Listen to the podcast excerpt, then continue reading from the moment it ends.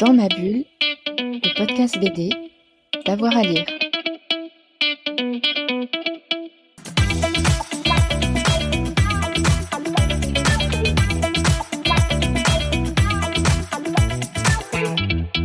Bonjour à toutes et à tous et bienvenue dans ce nouvel épisode de Dans ma bulle, votre podcast 100% BD avec avoir à lire. Aujourd'hui, nous nous intéressons à un artiste complet, passionnant, phénoménal. C'est Emmanuel Guibert. Emmanuel Guibert, on le connaît hein, pour toutes ses séries et toutes ses BD. Euh, La guerre d'Alan, Ariol, sa participation à Sardine de l'espace et tant d'autres. Il a reçu le Grand Prix René Goscinny au Festival d'Angoulême 2017. Il était très récemment à l'honneur du Festival Tandem à Nevers. Fred Michel l'a rencontré pour nous pour parler de son exposition Ariol sur place, mais aussi de beaucoup d'autres sujets.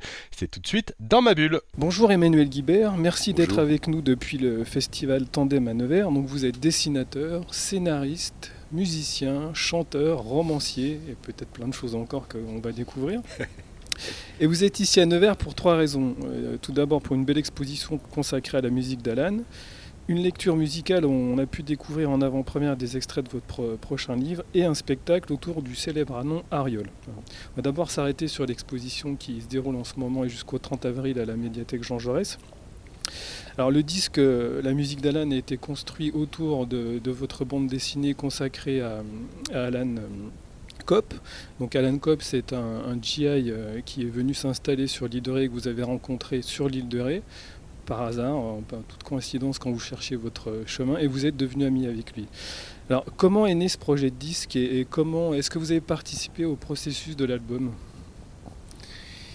Alors c'est un très très beau cadeau euh, ce disque, c'est- une belle histoire. Je, réalise depuis euh, à peu près 9 ans maintenant toutes les pochettes d'un label qui s'appelle Vision Fugitive, qui a été fondé, qui est dirigé par euh, Philippe Guelmetti, producteur, graphiste, Philippe Mouratoglou, euh, guitariste, et Jean-Marc Folz, clarinettiste, qui ont décidé, via ce label, d'abord de se donner à eux-mêmes un terrain de jeu et, un terrain de collaboration, et puis d'inviter euh, un certain nombre de gens qu'ils aiment, qu'ils admirent, à, enregistrer euh, avec eux des disques, toujours au même endroit, à Pernes-les-Fontaines, dans un merveilleux studio créé par, et animé par Gérard de Haro, qui s'appelle le studio La Buissonne, qui est donc euh, du côté d'A- d'Avignon, de Carpentras.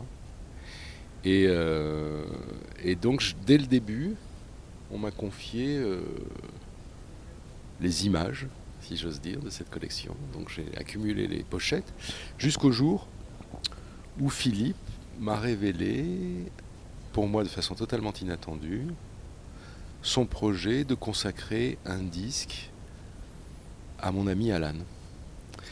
Et donc, pour ce faire, il a délicatement convié comme il s'agit d'une amitié franco-américaine, trois musiciens français, trois musiciens américains, après leur avoir préalablement confié mes bouquins dans leurs langues respectives, La guerre d'Alan et L'enfance d'Alan. Donc euh, ces trois personnes les ont lus, charge à chacun d'entre eux de composer deux chansons ou deux morceaux euh, susceptibles d'intégrer euh, les autres musiciens donc généralement orchestré. Et nous nous sommes tous retrouvés il y a donc bientôt trois ans dans ce studio La Buissonne pour y passer quatre jours, qui ont été quatre jours très intenses, au cours desquels j'ai découvert, puisque je, n'ai pas, pour répondre à votre question, je n'ai pas participé à l'élaboration du disque. Par contre, j'ai eu le bonheur d'être là au moment où il était enregistré, et non seulement d'être là, mais d'être au milieu d'eux, puisque d'ordinaire, les visiteurs dans les studios sont conviés à sortir au moment où les musiciens enregistrent. Et là, ils m'ont dit, il s'agit de ton livre, donc tu restes au milieu de nous. Et euh, ils savaient que j'allais les dessiner, donc ils m'ont dit, même si on t'entend griffonner, c'est pas grave, ça fera partie de la bande-son. Donc vous étiez un peu comme un reporter embarqué. J'étais comme un amoureux embarqué euh, qui, euh, qui, a, qui a l'extraordinaire privilège d'être au milieu de, de- de- de grands virtuoses et, euh, et qui s'entend jouer une musique dédiée à un ami mort depuis 20 ans. Il était mort depuis très exactement 20 ans au moment où on a fait cet enregistrement. Et qui a été un grand mélomane totalement autodidacte, qui s'est appris la musique tout seul, aussi bien en tant qu'auditeur qu'en tant qu'interprète, puisqu'il jouait du piano. Et euh, ce que j'ai ressenti de plus aigu pendant cet enregistrement, c'était l'accord, l'assentiment du fantôme d'Alan, si j'ose dire, tellement heureux de devenir de la musique, parce que euh, je crois que c'est ce qu'on pouvait offrir de plus juste à sa mémoire. C'est un bel hommage et avec ça, il continue de vivre en fait. Voilà, donc euh, c'était mon principe, c'est mon principe directeur dans les albums, puisque je suis toujours en train d'en cogiter et j'en projette d'autres. Mais euh, l'idée, en effet, c'est de, lui assurer, malgré la mort, des possibilités de déambulation, de promenade à travers le vaste monde, grâce également aux, traductions en, différentes langues de, de ces livres. Et, au cours de ces promenades, évidemment, des rencontres avec les gens qui sont sélecteurs. Et ça vient bien sûr euh, augmenter euh, euh, cette initiative que de, lui consacrer ce disque, de lui avoir consacré ce disque, qui est un, bon, qui est un, qui est un bel objet parce que Philippe Guelmetti aime bien les, les beaux objets. Et, au moment où les disques sont en train euh, d'agoniser, hein, euh, puisque de moins en moins de gens sont équipés même pour les, pour mm. les écouter, de dire que cet objet n'est pas sans vertu et, et, de, de, résister encore un peu au flux du temps en faisant en faisant des livrets, par exemple, dans lesquels on peut On, peut le voir dans l'exposition, justement, il y a plein de, pochettes de livrets, c'est très, très beau. Et, vous, quel est votre rapport à la musique, justement? Parce qu'on parle de musique. C'est important pour vous Vous l'écoutez quand vous travaillez ou même... Ah oui, oui. Oui, oui. Comme, Alan, autodidacte, euh, très viscéral, le rapport, très. Euh, je ne me rappelle pas d'une période de ma vie où j'ai pas été euh, galvanisé, soulevé, bouleversé par la musique. C'était le cas quand j'étais tout petit et ça l'est toujours aujourd'hui. Donc J'imagine pas mon existence en effet sans, sans écouter euh, régulièrement de la musique enregistrée ou de la musique qui se fait devant moi.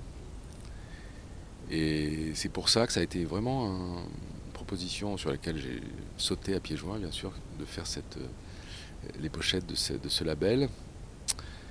Parce que c'est l'occasion pour moi d'accéder à la musique euh, quand elle est encore à l'état matriciel, qu'elle n'est pas complètement arrangé parfois ou que les morceaux sont pas encore dans l'ordre définitif. Donc avoir l'impression d'être vraiment associé au processus. Et puis euh, bien sûr de côtoyer les musiciens, d'aller les voir euh, en concert quand ils, quand ils passent par chez moi ou, de les accompagner quand il arrive que les uns et les autres on collabore. Donc ce qui a été le cas à Nevers euh, avec Philippe Guelmetti il y a deux jours. Et puis ce qui a été le cas dans d'autres endroits où on a essayé diverses formules. On a fait des, des concerts avec des projections de dessin, par exemple. On a fait aussi des sortes de, conférences rythmées par de la musique. Euh, j'aime bien l'idée de collaborer régulièrement avec eux et de leur proposer à chaque fois des formules peut-être un peu surprenantes euh, pour nous tous, différentes de ce qui a été déjà fait. Et voilà, donc tout ça pour, pour répondre oui à la question est-ce que la musique est importante pour vous? Elle est cruciale. Très bien. Alors, on va s'arrêter aussi sur les pochettes. Euh, quand vous réalisez une pochette d'album, de, CD, est-ce que c'est un exercice imposé ou vous êtes complètement libre du, choix d'illustration Alors, Philippe m'a choisi d'emblée dans un esprit de liberté quasi absolue. Et je dois dire qu'en en 8 ans ou 9 ans de collaboration, ça s'est jamais démenti. J'ai en effet euh, carte blanche et euh, évidemment les premiers, les premiers à voir l'image, outre celui qui l'a fait, c'est, évidemment euh, Philippe et son assistante dans son studio. Mais enfin évidemment on envoie tout de suite ça aux musiciens pour voir ce que ça leur inspire, s'ils sont, sont d'accord avec l'orientation qu'on a prise. Et euh, si c'est le cas, on finalise l'ensemble. On ajoute souvent donc euh, des livrets illustrés, comme on le disait, euh, qui est aussi en différentes formes. Certains sont des petits livres, d'autres sont des leporello, c'est-à-dire des objets qui se déplient en accordéon comme ça. C'est à chaque fois très agréable à concevoir. Parfois certains de ces disques connaissent une version vinyle aussi. Donc on renoue avec le bonheur de la grande, la, bonne vieille grande pochette. Si elle est double en plus qu'on peut déployer. Donc là c'est vraiment un objet. Voilà, oui. C'est un objet. C'est vrai qu'on les gens qui ont, comme c'est le cas de ma génération, moi qui suis né en 64, grandi avec le disque vinyle puisqu'il n'y avait rien d'autre. Sont des gens qui avaient chez eux euh, un musée, une, galerie. Euh, c'est pas toujours, mais enfin souvent les pochettes de disques étaient assez belles. Oui, il y avait quelque chose aussi d'ostentatoire un peu. On n'hésitait pas à afficher la, pochette directement. On pouvait l'afficher. en tout cas, on les, on les manipulait, on les voyait régulièrement. Il y en a certaines qui sont restées mémorables à juste titre parce que elles sont belles, c'est des, photos ou des peintures magnifiques. Et donc, euh, pouvoir aujourd'hui euh, refaire des vinyles et, profiter justement de, cette amplitude pour faire des images qui, dont on espère qu'elles tiendront le choc de la, de la taille comme ça, de, l'agrandissement, euh, c'est très, très agréable. Parfois c'est même tellement marquant qu'on se souvient plus du dessin de l'œuvre que de, que de l'album lui-même. C'est ça qui est intéressant. Alors juste, on va continuer à se balader dans, l'exposition. On découvre aussi que vous avez une, ça c'était vraiment un point intéressant, une passion pour la gravure et la lithographie, que vous avez découvert au Japon. Est-ce que vous pouvez nous en parler un peu? Alors je fais de la litho depuis euh, une vingtaine d'années, euh, trop peu à mon goût. Je, lui consacrerais bien une vie en fait. Mais euh, je me le dis chaque fois que j'arrive à l'atelier IDEM à Paris, où je travaille de temps en temps, qui est un superbe endroit, un magnifique atelier à l'ancienne, qui a pratiquement pas bougé depuis le 19e siècle, avec ses, vieilles machines toutes mécaniques. Et c'est une technique intéressante, elle aussi, comme les disques dont on parlait tout à l'heure, très menacée. Mais c'est vrai, on se rend compte dans nos vies qu'il y a il y a deux extrémités du progrès, si j'ose dire, euh, ou de l'évolution des choses qui sont où il fait bon être et qui sont très intéressantes. C'est la pointe extrêmement effilée de, ce qui apparaît, des découvertes. Et puis c'est la pointe tout aussi effilée et évanescente de ce qui est en train de disparaître. Il y a un côté magique peut-être aussi, on ne sait pas vraiment ce qui va être révélé. Alors les, métiers d'art, que ce soit la gravure, que ce soit euh, la lithographie, ce sont des fêtes pour l'œil, ce sont des fêtes pour l'intelligence parce que euh, ce sont des moyens euh, qui ont été perfectionnés en deux ou trois générations après leur invention et, qui, et qui, ensuite n'avaient plus aucune raison d'évoluer parce que c'était une manifestation idéale de ce que les hommes peuvent faire de meilleur donc, euh, quand on grave aujourd'hui, on fait à peu près les gestes que faisait Durer euh, en son temps, euh, et on utilise à peu près les mêmes machines pour tirer, parce qu'on ne peut pas faire mieux. Alors évidemment, on a des modalités aujourd'hui qui nous permettent d'accoucher de, centaines de milliers d'images, le temps de le dire en réglant euh, des encriers par, euh, ordinateur et c'est indéniablement un progrès extraordinaire parce que ça a permis d'atteindre des degrés de qualité euh, sur des, tirages massifs, etc., qui étaient peut-être inconnus auparavant, certainement.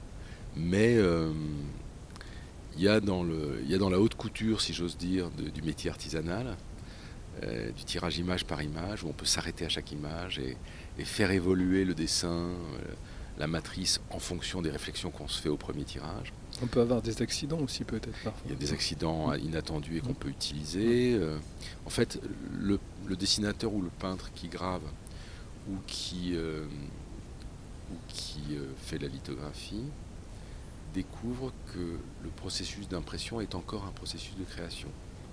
Alors qu'aujourd'hui, si on se déplace chez l'imprimeur, ce qui arrive en plus de plus en plus rarement, mais c'est pour voir quelqu'un devant un écran qui pilote une machine et voir euh, cracher à l'autre bout de la machine autant d'exemplaires que l'éditeur a bien voulu en publier. Et euh, les modes d'intervention sur ce travail sont réduits parce que euh, là comme ailleurs, il faut du rendement. dans le quart d'heure qui suit la fin de la réalisation d'un livre, il y en a un autre qui est déjà en... Donc passer de cela au métier d'art, c'est vraiment euh, changer de perception du temps, changer d'époque. Et ça fait beaucoup de bien. Pour des résultats qui sont beaux parce que euh, on n'hésite pas à s'entourer de beaux papiers, de belles encres. euh. Donc il y a un intense plaisir de tout ça et c'est la raison pour laquelle ces métiers, même s'ils sont de plus en plus rares, euh, persistent quand même à ne pas disparaître. Bien, alors il y, a- il y a quelque chose aussi qui m'a particulièrement plu dans l'exposition, c'est toute votre série consacrée aux bégonias. J'ai trouvé ça vraiment génial. Comment c'est Alors ce sont des gardénias. des gardénias, pardon, gardénias. Ce sont des gardénias. Mm. Oui, c'était pour illustrer un, un disque de Jean-Marc Foltz, donc le clarinettiste dont nous parlions tout à l'heure, qui s'appelle Eleanora Suite et qui est un hommage à Billie Holiday. Et il se trouve que Billie Holiday, sur la quasi-totalité des photos qu'on connaît d'elle, porte dans les cheveux un gardénia qui était sa fleur fétiche. Et euh, je me suis dit que ce serait euh, une idée amusante d'aller chercher dans toutes ces photos euh, à chaque fois le gardénia dans sa forme, dans la forme qu'il affecte dans la photographie, et par un jeu de pochoir Ouais. euh, qu'on comprend à peu près dans l'exposition quand on regarde ce qui est montré, de réaliser euh, un ensemble qui, serait susceptible de, tapisser l'intérieur de la pochette ou d'être reproduit sous forme de livret. Et donc euh, c'est ce que j'ai fait. Et ça m'a beaucoup amusé de faire ça. C'est intéressant toute cette déclinaison parce qu'il y a quelque chose d'un peu euh, art contemporain. Et ça fonctionne très bien. Oui, c'est des tentatives euh, qui consistent à se dire à chaque fois, je suis là pour expérimenter, je suis là pour jouer. Chaque proposition qu'on me fait, c'est une occasion d'essayer quelque chose que je ne connais pas.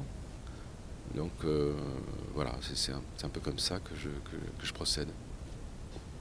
Alors justement, on parlait de, de jouer. Dans Ariol, il y a beaucoup de, de jeux. Alors Ariol, il est né il y a plus de 20 ans. J'ai Oui. l'impression qu'il est, tout jeune, tout jeuneau.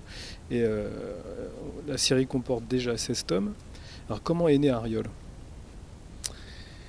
Alors, Ariol est né euh, à un moment où j'animais déjà une autre série enfantine qui s'appelle Sardine de l'espace, que je faisais avec mon copain Johan Sfar à l'époque. Série mémorable. que j'ai fait ensuite avec euh, Mathieu Sapin.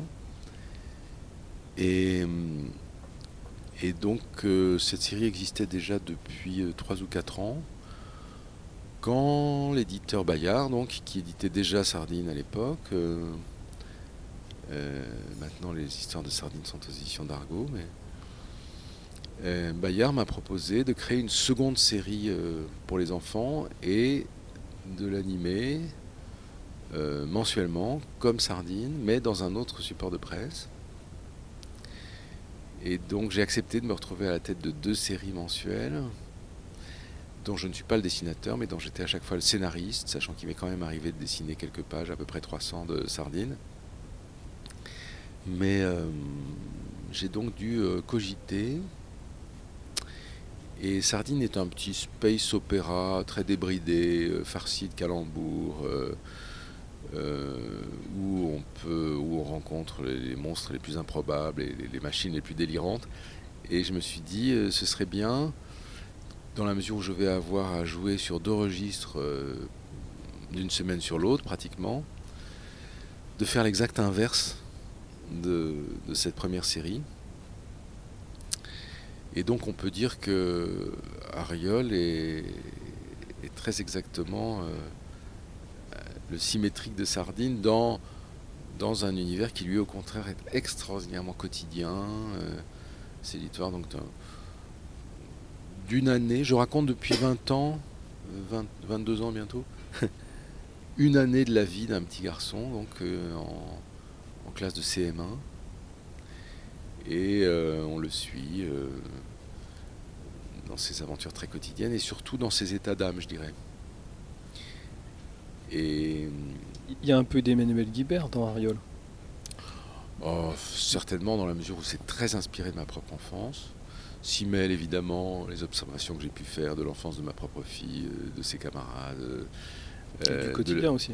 Voilà, et puis de la, de la vie de tous les jours. C'est c'est d'ailleurs consciemment une sorte de répertoire de la vie de tous les jours. C'est-à-dire que je, je, une, une des choses qui me fait écrire Ariol, c'est vraiment le, le désir conscient d'y mettre euh, les faits de l'existence les plus menus, euh, en considérant qu'ils sont tous importants, qu'ils sont le tissu de nos vies, qu'ils ont d'ailleurs parfois beaucoup plus d'importance et de signification qu'on veut bien leur en prêter. Et, euh, et puis évidemment, il y a un cahier des charges qui me convient très bien, qui consiste avant tout à, à faire rire euh, les enfants, à ça, les amuser, drôle, ouais.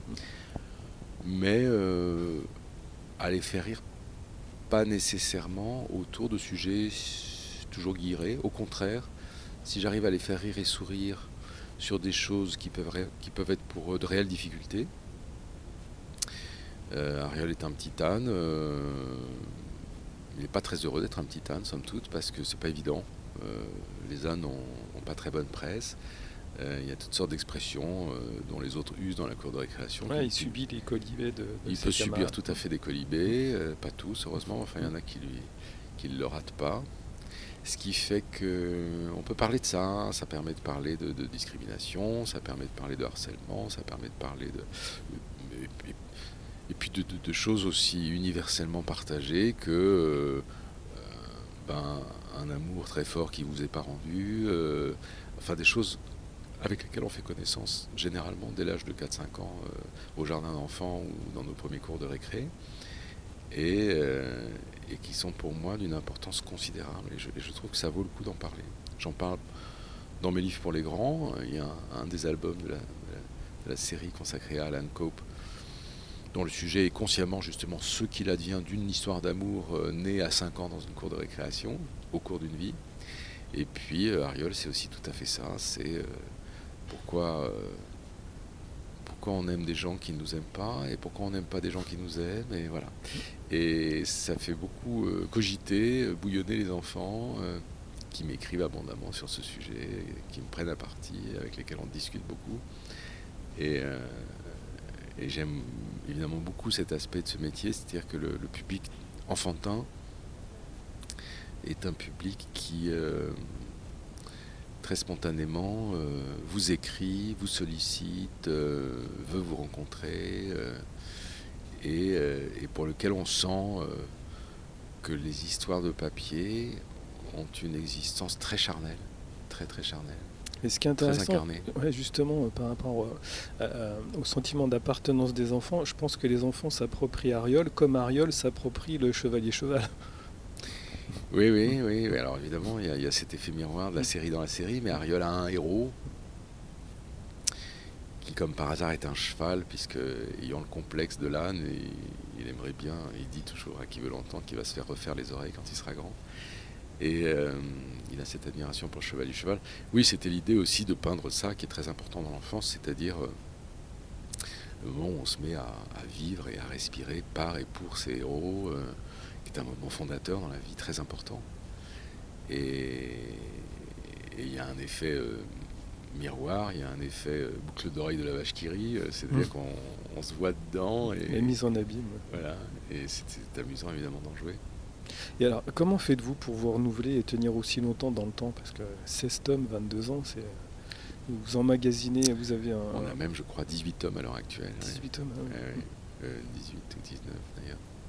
Et ouais, mais 19. Et euh, alors,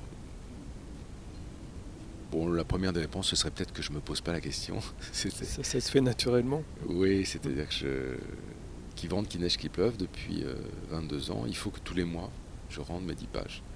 Donc même si c'est un mois où euh, euh, je suis au fond de mon lit parce que j'ai le Covid, non je l'ai pas eu, heureusement je touche du bois, mais si j'ai une crève, si, euh, si je suis en deuil, si j'ai des problèmes, si etc. Ariel euh, n'est pas censé le savoir, il sonne à ma porte et on passe quoi qu'il arrive une semaine par mois ensemble puisque c'est le temps à peu près que je mets à écrire un épisode. Et, euh, donc c'est comme si cet enfant j'a- j'avais sa garde régulièrement et, et qu'il faille s'en occuper. Il n'est pas question de ne pas s'en occuper. Est-ce qu'il partira un jour de la maison? Alors, euh,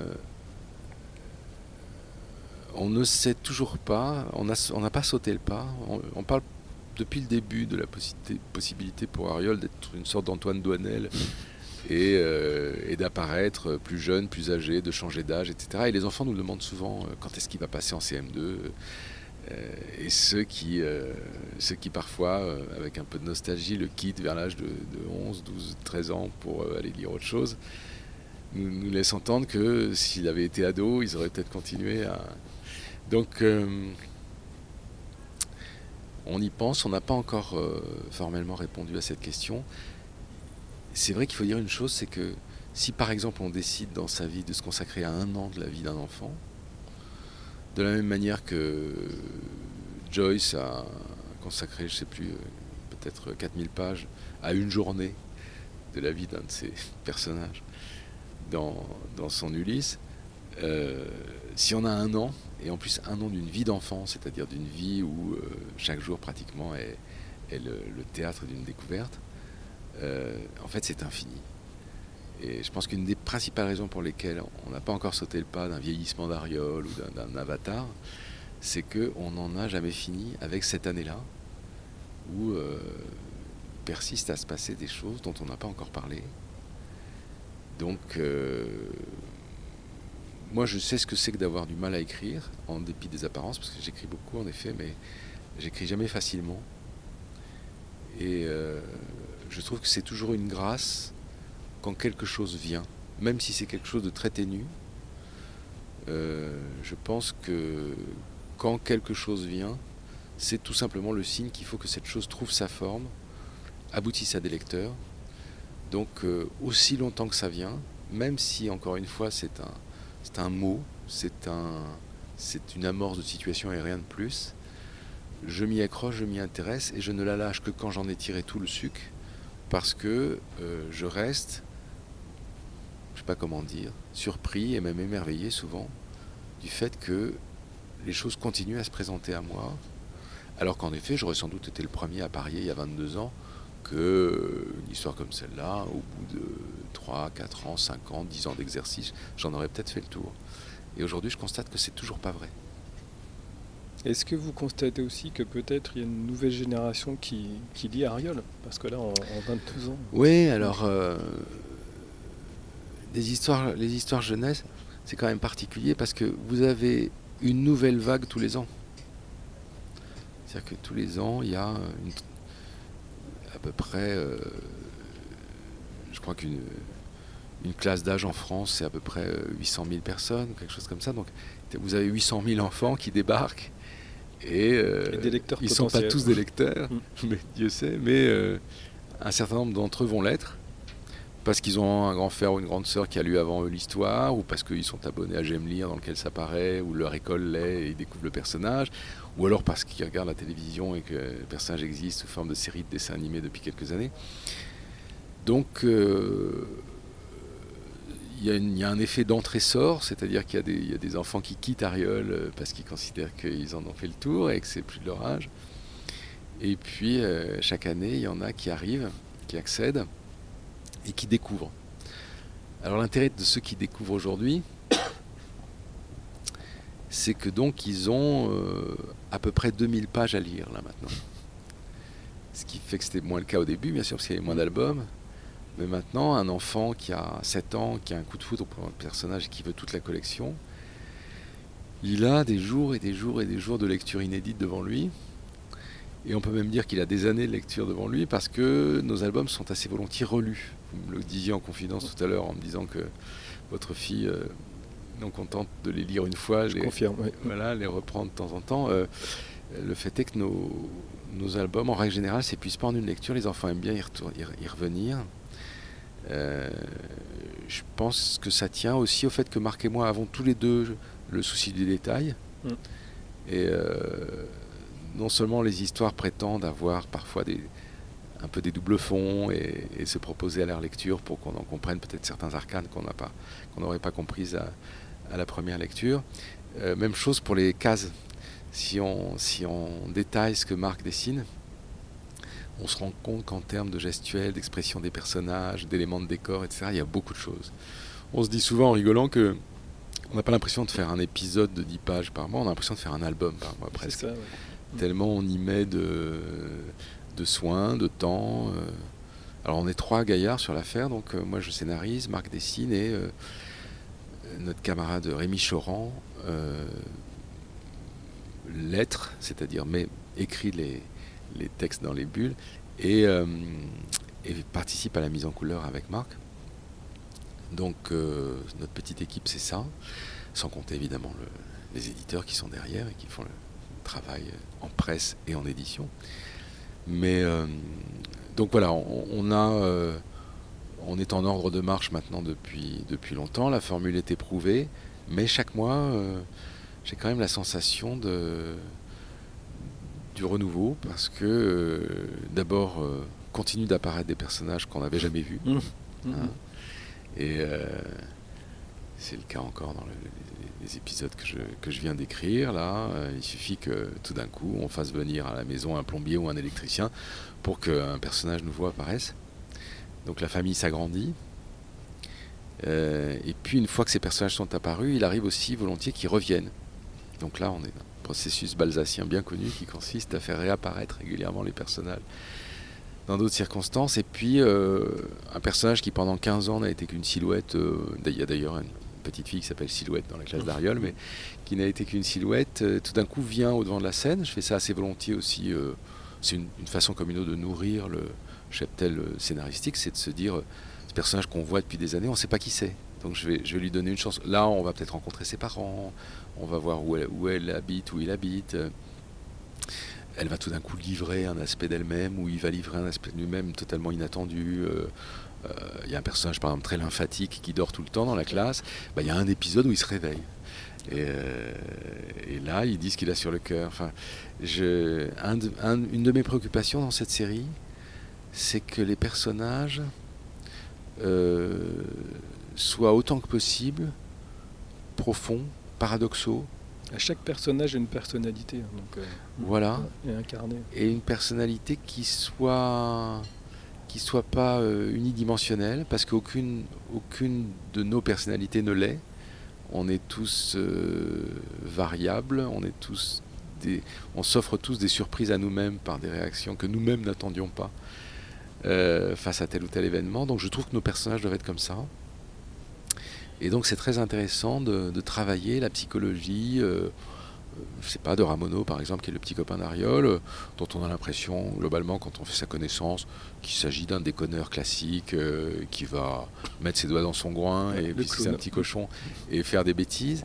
Et, et en fait, euh, il n'est pas inintéressant régulièrement de, euh, de voir Ramono se comporter d'une façon surprenante, euh, euh, avoir des sautes d'humeur. euh, euh, ré- révéler une, une sorte d'ultra-sensibilité qu'on n'imaginait pas, Avoir etc de la générosité. par exemple, et puis euh, la fois d'après d'être totalement égoïste, euh, euh, parce que je trouve qu'on est comme ça. Est-ce que vous avez déjà imaginé intervertir les rôles avec Marc Boutavant? Comme vous avez pu le faire pour Sardine. Alors, euh, on l'a fait fantasmatiquement dans Ariol, parce que dans Ariol, il y a un spectacle du Chevalier-Cheval qui est donné par deux, deux éminents auteurs qui s'appellent Boubout et Guibol.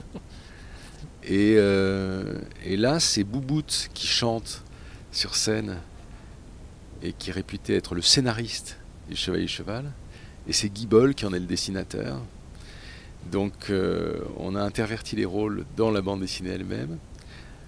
Dans la vie, je crois que ça m'amuserait assez parce que on écrit tous les deux et on dessine tous les deux, Mhm. mais euh,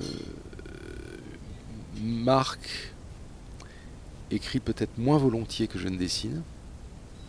Il a fait des bouquins euh, remarquables, la série des MOOC par exemple, Mm. absolument admirable. Euh, mais il en a écrit de mémoire 4, je crois. Et euh, il n'a pour l'instant pas renouvelé l'exercice. Donc je pense qu'il se vit plutôt comme un, un romancier du dessin. C'est quelqu'un qui farcit ses, dessins de, d'expressivité, de, de- poésie, de relation entre les personnages. euh, tout ce qui est atmosphérique, ça le connaît. Et il apprécie ça beaucoup. euh, la couleur d'un ciel, un crépuscule, des lumières qui s'allument dans une ville le soir, etc. Il fait ça divinement. Je pense que la séduction de la série tient à ça aussi. le fait que les enfants entrent dans cette série, c'est aussi par le fait qu'ils y trouvent des images qui correspondent à leurs émotions. Euh, on a tous enfants des souvenirs euh, d'avoir été bouleversés par, euh, bah, par ça, par le fait de regarder par la fenêtre petit à petit la nuit tombée et, la ville changer d'aspect sous nos yeux, etc. ça fait partie des primes expériences, elles sont très profondes. Donc on leur offre ça aussi dans nos histoires. On, veut qu'une petite route de Provence, là, le dernier album raconte une classe verte, donc on les voit se balader dans le midi de la France on veut qu'ils y retrouvent euh, des agaves, des eucalyptus et, des pins maritimes euh, qui leur rappellent, euh, pour ceux d'entre eux qui y vivent ou ceux qui parfois y sont passés pour question de vacances ou de transit, retrouvent des choses qu'ils ont vues. On donne un répertoire aussi. On, essaye de faire une petite encyclopédie de, de la vie non seulement sous, sous l'espèce des relations interpersonnelles, mais aussi sous l'espèce de l'apparence des choses. L'observation, et pour vous, c'est important l'observation. Ah oui.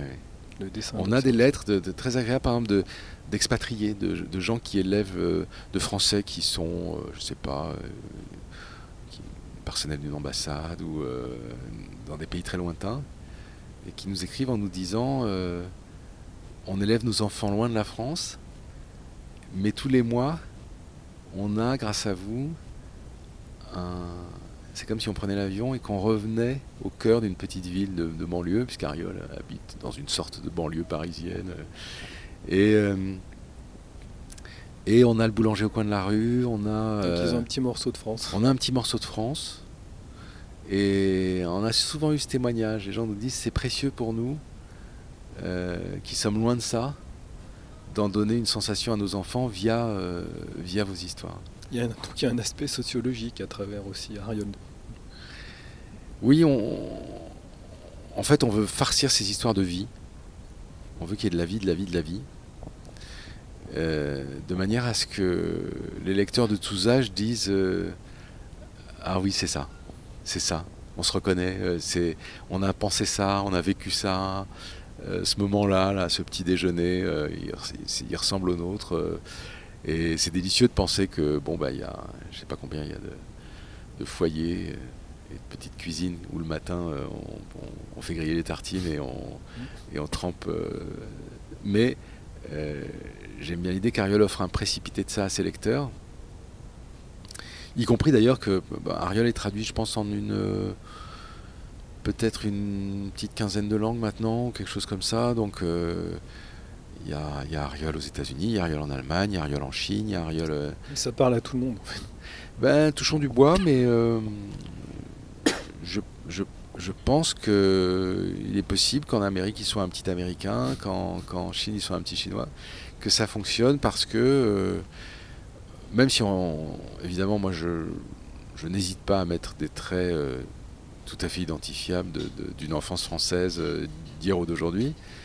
Euh, je pense que l'essentiel, ça c'est ce qu'il y a de pittoresque, c'est d'ailleurs euh, c'est vrai de, toute l'humanité, nos différences sont pittoresques et nos ressemblances sont essentielles. Mm. Globalement, on se ressemble tous.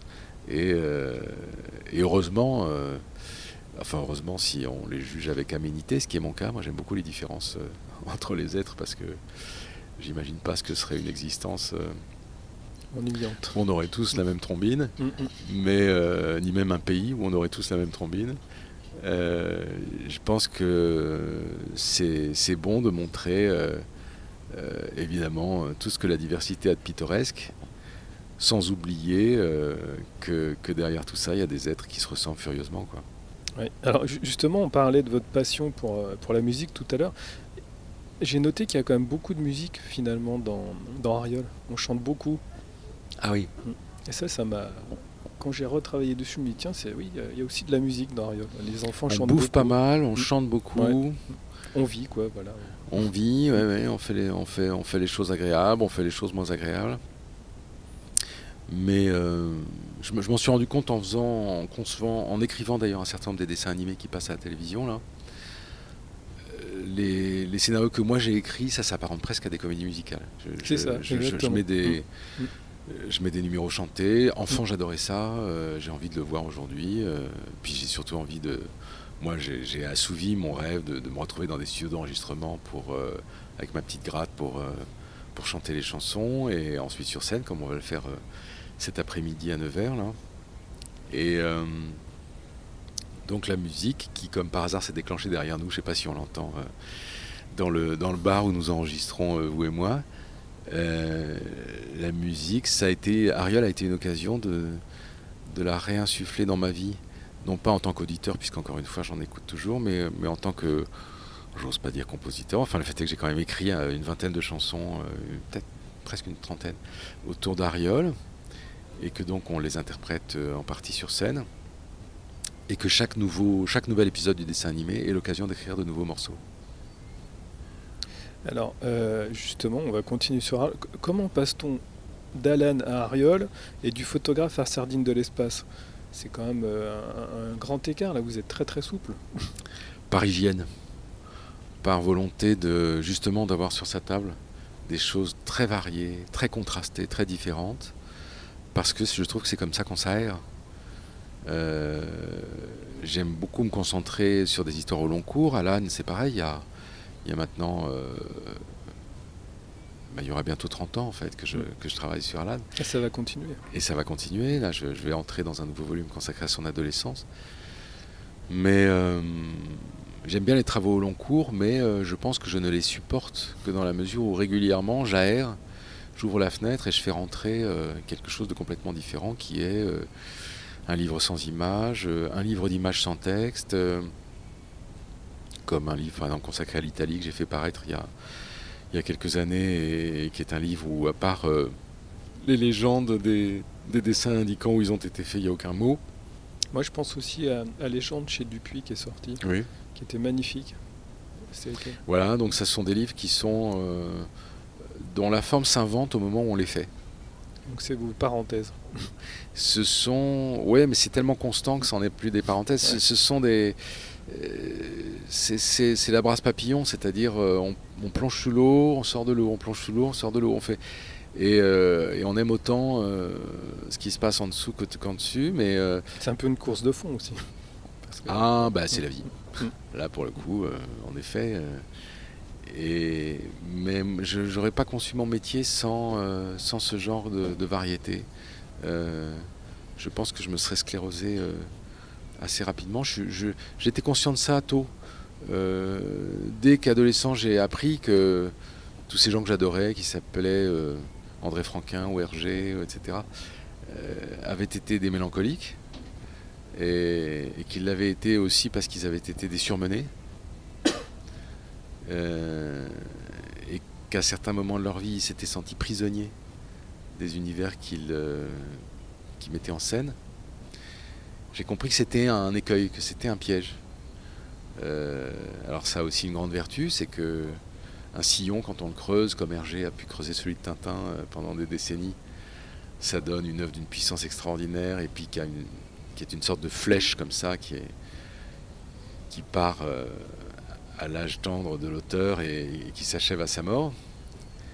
Mais ça correspond pas vraiment à mon tempérament. Moi j'ai besoin de de jouer, de m'amuser avec ça, de me, surprendre, de me mettre un peu en, situation d'inconfort, euh, euh, de me déstabiliser, par goût de le faire, par plaisir de le faire. Et en fait, le trait d'union dans tout ce que vous racontez, tout ce que vous réalisez là, c'est peut-être votre amour des hommes. Alors, les hommes au, sens large. Et, le fil rouge, ce sont des histoires d'amitié, voire d'amour. C'est ça qui lie tout ça. Ben, je veux dire que depuis que je suis petit garçon, euh, je trouve les êtres autour de moi mythologiques. Euh, j'ai toujours trouvé que les personnes autour de moi, les, petits, les grands, quand j'étais enfant, avaient une dimension euh, et une profondeur considérables.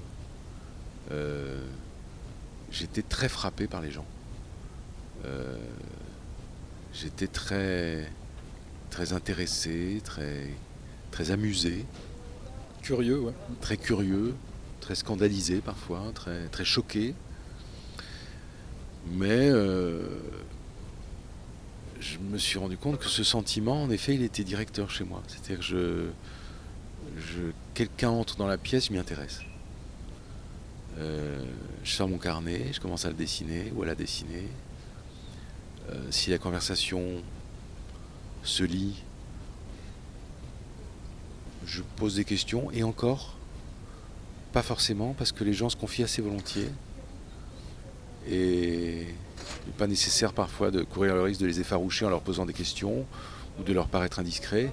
Il suffit de, comme disait Alan, de, de faire preuve, de montrer qu'on a des oreilles. Et, de bien euh, les utiliser. Et voilà. Et à, et à recevoir ce que les autres ont à vous donner. Donc euh, voilà, moi je trouve que c'est le métier de la vie, ça, euh, les relations humaines. Euh, c'est ce qu'on ce qu'on doit travailler euh, de la façon la plus la plus consciente et la plus active. Et tout ça, ça vous nourrit aussi. Tout ça, tout ça, c'est ma nourriture, c'est notre nourriture. C'est alors elle, peut être souvent immangeable, empoisonnée, euh, Infect, infecte, euh, et, euh, et elle peut être euh, admirable, euh, euh, bouleversante, inoubliable. euh, euh, donc l'idée, c'est de, dès lors qu'on a vécu des expériences euh, satisfaisantes avec des êtres, et ça, ça se fait dès l'enfance. D'ailleurs, euh, c'est ça souvent qui oriente nos vies, c'est-à-dire que si on a été mal accueilli en ce bas monde, si les enfants ont été tout de suite euh, maltraités, abusés, si on, si on leur a tapé dessus, euh, si on leur a dit tais-toi, euh, si, etc. Ou t'es nul, ou. euh, Ou t'es nul, exactement. Euh, ils mettent parfois une vie à s'en remettre et parfois ils ne réussissent pas à s'en remettre. Et euh, à l'inverse, des enfants qui ont été accueillis par des bras chauds, doux, caressants, euh, des enfants qu'on a écoutés, des enfants qu'on a encouragés dans leur expression, euh, des enfants qu'on n'a pas euh, méprisés, minorés, oubliés dans un coin, sont des enfants qui, en règle générale, ont plus confiance en l'existence, même si elle leur réserve toutes sortes de difficultés, comme à tout un chacun, parce que on n'a pas massacré trop tôt euh, leur foi en la vie, euh, on n'a pas euh, haché menu leurs organes sensoriels, on les a au contraire valorisés dans l'idée qu'ils puissent, qu'ils puissent avoir une vie intéressante et agréable en de- compte, compte tenu du fait que la vie est aussi un processus au cours duquel on s'use et petit à petit on s'autodétruit jusqu'à la fin. Donc euh, pouvoir conjuguer cette, euh, cette arche, cet arc euh, qui naît et qui se développe dans une sorte d'expansion et puis dont on constate ensuite que petit à petit il retombe. Pouvoir conjuguer ça avec une asymptote différente qui est celle d'un désir de progression aussi constant que possible, d'une soif de découverte, euh, d'une exigence d'être heureux, ça je pense que ça s'apprend tôt. Alors justement, votre euh, travail, Emmanuel Guibert, il, il tourne aussi beaucoup autour de l'idée d'archive. Vous êtes une sorte de passeur, d'archiviste et de collecteur. C'est important pour vous tout ça? Alors moi, c'est l'image que j'ai de vous, voilà, de- d'archiviste, collecteur, passeur. Voilà. Mais j'aime bien le passé, je dois dire. Euh, D'abord parce qu'il existe, contrairement au futur. Et, euh, et puis de toute façon, il y a un peu une typologie humaine. Euh, si je vous donnais euh, une machine à voyager dans le temps, avec deux curseurs, le passé et le futur, je ne sais pas lequel vous choisiriez, Passé. le passé comme moi. Mm. Euh, moi, rien ne m'émeuverait plus, j'en j'en parle dans ce livre qui s'appelle Mike, qui est paru il y a un an, que d'aller voir un Magdalénien en train de dessiner, euh, juste être là, dans un coin planqué, me- pas intervenir, hein, rester euh, derrière, ma, En observateur. derrière ma stalagmite, et dans, dans- dans le- dans le noir, si j'ose dire, et de voir arriver ce personnage avec sa lampe à huile. Euh, je pense que j'en tomberai dans les pommes d'émotion. Euh, partager une journée avec, euh, avec Montesquieu ou Rousseau, avec ou- Franquin. ou, ou avec. Alors Franquin, j'ai eu la chance de, le- de le connaître, mais enfin de, de le connaître, de le croiser, connaître c'est beaucoup dire, mais de, passer une journée avec lui. Mais et, et vous avez raison, ayant connu Franquin, j'ai connu Rousseau. mais mais euh, mais il y a il y a, y a quelque chose là qui me qui m'émeut beaucoup et comme comme le passé n'existe pour nous que dans la mesure où il laisse des traces, euh, on ne peut pas avoir idée euh, d'un passé qui n'aurait pas existé, euh, sauf à évidemment en faire une fantaisie complète, et pourquoi pas, mais, euh, en règle générale, on, on apprécie, on connaît le passé par les traces qu'il nous a laissées. Et comme ce patrimoine, est il est impossible d'en faire le tour en une vie, c'est formidable de bah, d'y plonger le plus régulièrement possible, d'autant plus que des gens des gens du présent ou du passé se sont chargés de nous faciliter la tâche en, collectant. On est ici à Nevers, qui a été la patrie d'un immense historien de l'art qui s'appelait Jacques Tuillier, qui a été euh, un spécialiste notamment de Nicolas Poussin, euh, des frères Lenain, de Georges de Latour, et qui a été un, grand prof au Collège de France. Bon, ben moi j'ai une grande révérence pour ces grands érudits, qui sont des collectionneurs en même temps, qui sont des gens qui sauvegardent, qui sont des gens qui indexent. C'est comme des gens qui mettraient euh, sur l'album de photos de l'humanité une légende sous des photos dont on a perdu le nom des protagonistes. Et tout d'un coup, grâce à eux, grâce à leurs recherches, on les a. Et euh, on s'en trouve euh, édifié, euh, attendri. et donc, tout ça, c'est. je pense que c'est une nature, ça correspond à un désir qui m'est très personnel de m'intéresser aux gens du passé. C'est ce que le, euh, enseignant, critique littéraire, euh, écrivain, euh, dont le nom m'échappe tout d'un coup, mais appelé George Steiner, voilà. C'est ce que George Steiner appelait les antigones, c'est-à-dire les gens qui sont les gens qui sont soucieux du passé, les gens qui veulent aussi donner une sépulture. C'est-à-dire, c'est le principe d'Antigone. hein, elle s'oppose à Créon pour la raison qu'elle veut enterrer ses frères. Et, euh, et- je pense qu'il y a aussi ça chez les gens qui s'intéressent au passé. Il y a l'envie d'attester que les morts ont vécu et de leur créer peut-être une petite stèle, euh, quelque chose qui, euh, quelque chose qui soit là pour rappeler la présence du passé et le fait que nous venons de là. Je pense que, que quelqu'un qui sait d'où il vient a peut-être plus d'assises et plus de nutriments pour sa réflexion dans la vie que quelqu'un qui, par hypothèse, euh, l'ignorerait complètement euh, ou n'aurait pas le souci de, de le, de le savoir. C'est une belle transition parce que justement, euh, vous avez distillé quelques mots de votre prochain livre au théâtre de Nevers. Et est-ce que vous pouvez nous en parler sortira au mois de septembre, c'est ça? Et là aussi, il y a un rapport à la mémoire qui est important. Ah oui, il sortira au mois de septembre, oui. Et euh, alors, euh, je peux pas en dire grand-chose dans la mesure où je suis vraiment encore dans l'écriture et j'ai pas fini, j'ai pas fait le tour, mais enfin c'est vrai que j'en ai écrit la, grande majeure partie. Euh, alors c'est un livre qui va s'appeler Dormir dans les transports en commun et euh, qui regroupera donc euh, un grand nombre de portraits que j'ai fait de gens qui s'abandonnent au sommeil devant nous dans les trains, dans les métros, dans les avions, à l'arrière des voitures, etc. Et tout d'un coup euh, sont totalement offerts, vulnérables, euh, euh, qu'on voit comme au berceau presque, et, et qui en tout état de cause posent pour vous, si on est dessinateur. Donc euh, je dois dire que j'ai beaucoup abusé du sommeil des autres en les dessinant abondamment au cours des années. Vous serez peut-être dans ce livre, qui sait, peut-être je vous ai un jour surpris euh, Peut-être. en train de roupiller euh, entre deux stations. Et, et donc euh, ce livre sera dans une collection qui s'appelle Légende, euh, qui n'est pas encore une collection pour l'instant. Il n'y a qu'un volume sorti, mais par la force des choses, ça en deviendra une dès lors que le deuxième volume sortira. Et on appellera d'autres, puisque j'ai l'intention, tout- toutes les années et demie, grosso modo, d'essayer de sortir euh, un livre dans cette collection. Cette collection étant un ferment qui m'oblige d'abord à revisiter mon patrimoine de dessinateur d'observation, et puis qui va aussi me faire dessiner et qui va me faire écrire sur des sujets dont pour la plupart j'ignore tout encore aujourd'hui, mais le principe c'est que de raconter des choses qui me tiennent à cœur, dans des livres qui n'ont pas du tout l'ambition de faire le tour des sujets, mais qui, veulent évoquer des choses qui me paraissent précieuses, importantes. Donc le premier s'appelait Dessiner dans les musées. C'était un tour un peu d'un certain nombre de, musées en France et à l'étranger pour parler des œuvres, pour parler des artistes, pour parler du musée en question, pour parler de ce qui m'était arrivé ce jour-là quand j'étais face à telle sculpture ou telle peinture.